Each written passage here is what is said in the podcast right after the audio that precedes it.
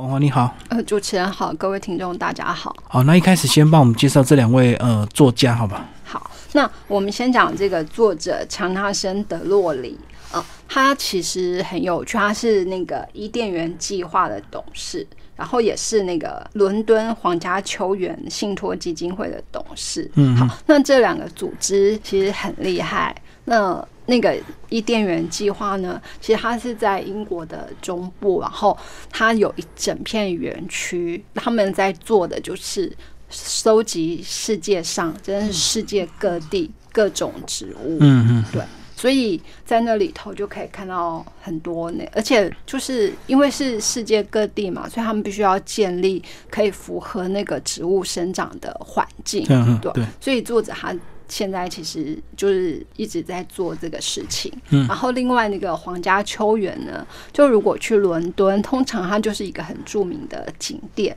因为它里头也是有各式各样的植物。然后还有就是呃五十几座历史建筑吧。那更特别是，哎，它有一个树顶步道，那个步道就是可以让你站在树顶，就是你走在那个步道的时候，其实你是从树的最上方看下去。那我们知道有些树木可能一长就是那个几十公尺，我们在树底下。很难那个抬，就是抬头看到，顶多就是那个下方的状况，很很难看得到树顶。可是你去这个皇家秋园呢，你就可以看到那个树顶。那作者其实从小就是在这个皇家秋园附近长大。那他父母呢，其实都不是植物学家，可是他父母却就会告诉他说：“哎，那这个植物有些什么样的故事？”就是。带着他认识那些植物，所以他从小其实就耳濡目染，所以他就也很喜欢这个树木。然后他在前言中他就说：“哎，其实有一天就是在他们家附近有一棵那个呃雪松，那它其实已经长了几百年了，可是有一次却在那个雷击中就是被闪电击中，然后。”后来就那个呃失去生命，然后他就看到他父亲就按着那个树干，就是一直流泪。嗯，然后他就说：“哎，他小时候就觉得天哪，就是。”觉得原本应该可以活得长长久久，甚至可能比他生命还长的这棵树，竟然会死掉。嗯，然后那个他一向就是看到开朗的父亲，竟然会痛哭流涕，所以那个时候他就说：“哎，他记得母亲就跟他讲了一句话，就说：‘哎，每一棵树里头都有一个世界。’那当然就是年纪幼小的他。”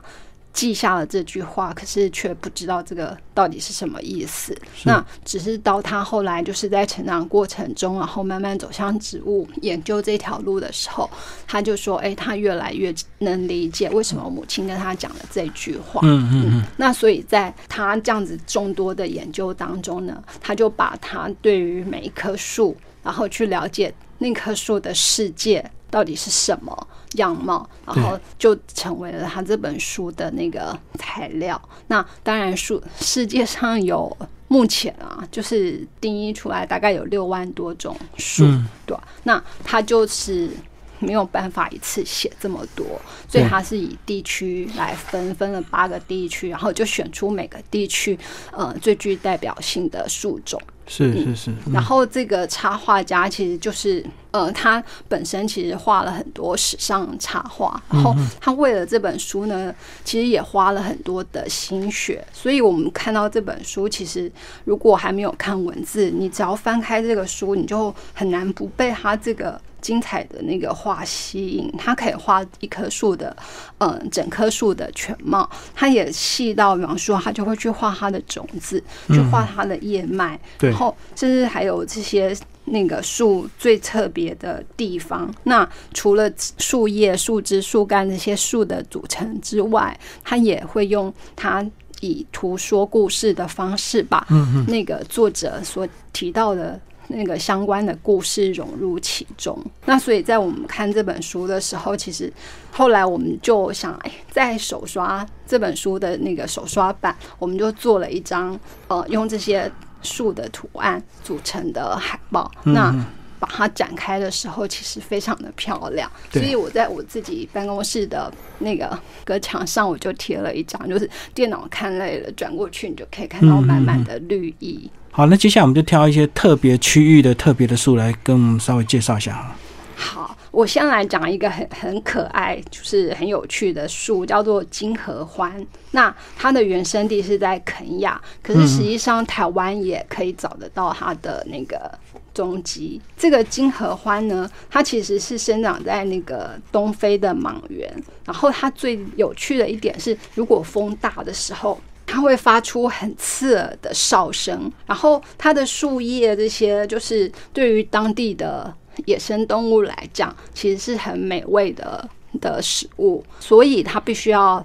发展出它可以防御这些就是野生动物啃食，它就会有很长出很多的尖刺。嗯嗯，所以我们看到它的时候，就是其实也不会主动去去踩它。可是当然，就是那边的动物为了要生存，所以当然也有些动物会发展出可以躲避它这个尖刺的那个方式，比方说长颈鹿就可以。然后因为长颈鹿那个舌头就很柔软，就可以避开这些尖刺，然后吃到它要吃的那个食物。然后像大象。因为它体积够大，它一脚踩下去，而且它皮够厚，所以它不怕那个尖刺，所以它们就可以吃它。可是对于其他动物来讲，就会被这些尖刺扼阻。那金合欢就是除了这个尖刺之外呢，它还发展出跟动物就是另外一种昆虫共生的机制。然后那些刺里头，就是如果你去碰它，你把它折断，然后你就会发现，哎，里面涌出很多蚂蚁。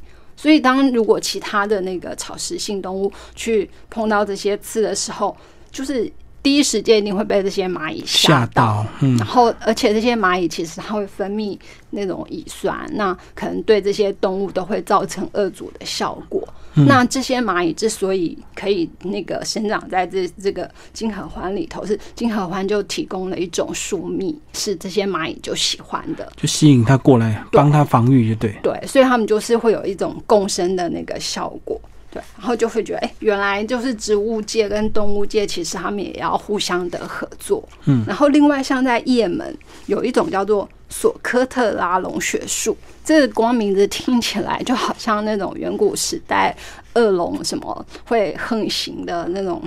神话传说里头会出现的树，那它之所以叫做龙血树呢，是因为它树脂其实是红色的。嗯然后当人类发现这个树那它树脂的时候，就不知道为什么，就是哎，他们觉得这个树脂有那个治疗疾病的效果，所以他们就会去采集这些树脂来，然后就把它放在那个就是可以抗发炎的那个。或者是作为口气芳香剂的药物里头，那的确从就是现在的研究会知道说，哎，它的树脂里真的就是有抗微生，就是抗微生物跟抗发炎的元素，那也可以用来治疗皮肤疹。可是就是当地的人其实就把它跟他们的那个神话结合起来，就说，哎，这其实啊，就是很久以前在这个索科特拉岛上有一头大象跟龙。然后他们是在对战之中呢，龙被大象踩个稀烂。可是它在被踩烂之前呢，它其实已经吸食了那个大象的血。嗯，所以当它被踩烂、被踩到那个土里的时候，长出的这种植物，它里头就有那个，就是呃有血，所以才会就被叫做那个龙血树。嗯，然后像这样子这种稀奇古怪的事呢，其实，在当时的那个植物学家记载里头都写了下来。那所以在这本书里，就除了像这个之外，我们也可以看到其他其他植物，它会跟当地的一些传说会结合起来。那包括像那个箭毒木，然后因为那个时候就是欧洲的人到东方来。然后东方看到这些欧洲人，当然就会想要防御他们，然后他们就利用这个箭毒木上面那个枝翼，其实他们会涂在箭上后，是作为他们狩猎，就是要那个呃打猎那个找自己食物时候用。那可是他们就把这个呃渲染，然后让这些欧洲人知道说，哎，如果你碰到这个箭毒木啊。如果你站错方向，你站在它的下风处，那风吹过来就会把这个树上的毒就带到你身上来，然后你只要碰到这个毒，可能就会神经麻痹，会如何如何，那就让欧洲人觉得哇，这是一个很恐怖的东西哦。嗯，那他们就也利用这样的传说来。保护他们自己的那个土地跟生长环境。另外，比方说，他也提到我们大家都很熟悉的东西，像是榴莲。我们现在就是可以在那个市场上看到榴莲很大一颗，然后长满尖刺的果实。对啊，对。可是其实榴莲树到底长什么样子，我们大概都不太知道。可是他在那个马来西亚呢，其实就种了很多的那个榴莲树，而且它可以长到大概四十五公尺，也就是如果用挑高楼层。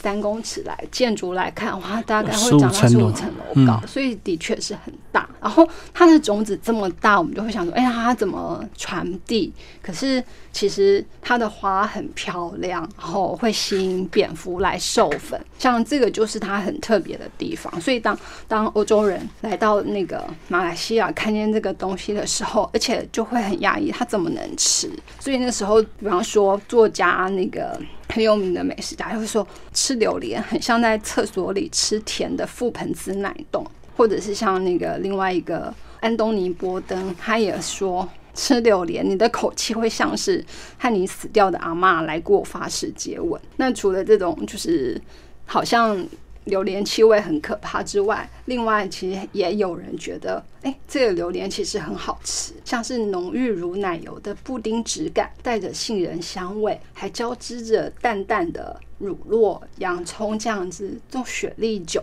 这些不协调的味道，然后会让你越吃越停不下来。所以，当我们看到，哎，他讲的这些植物的一些特性啊、生物特征啊，或者是它怎么跟当地的呃动物或者是自然环境结合起来的时候，我们就会发现，哎，其实是很不可思议的状况。甚至他也提到，有些树它可以吸收。那个特殊的元素，所以它可以作为，比方说你有被金属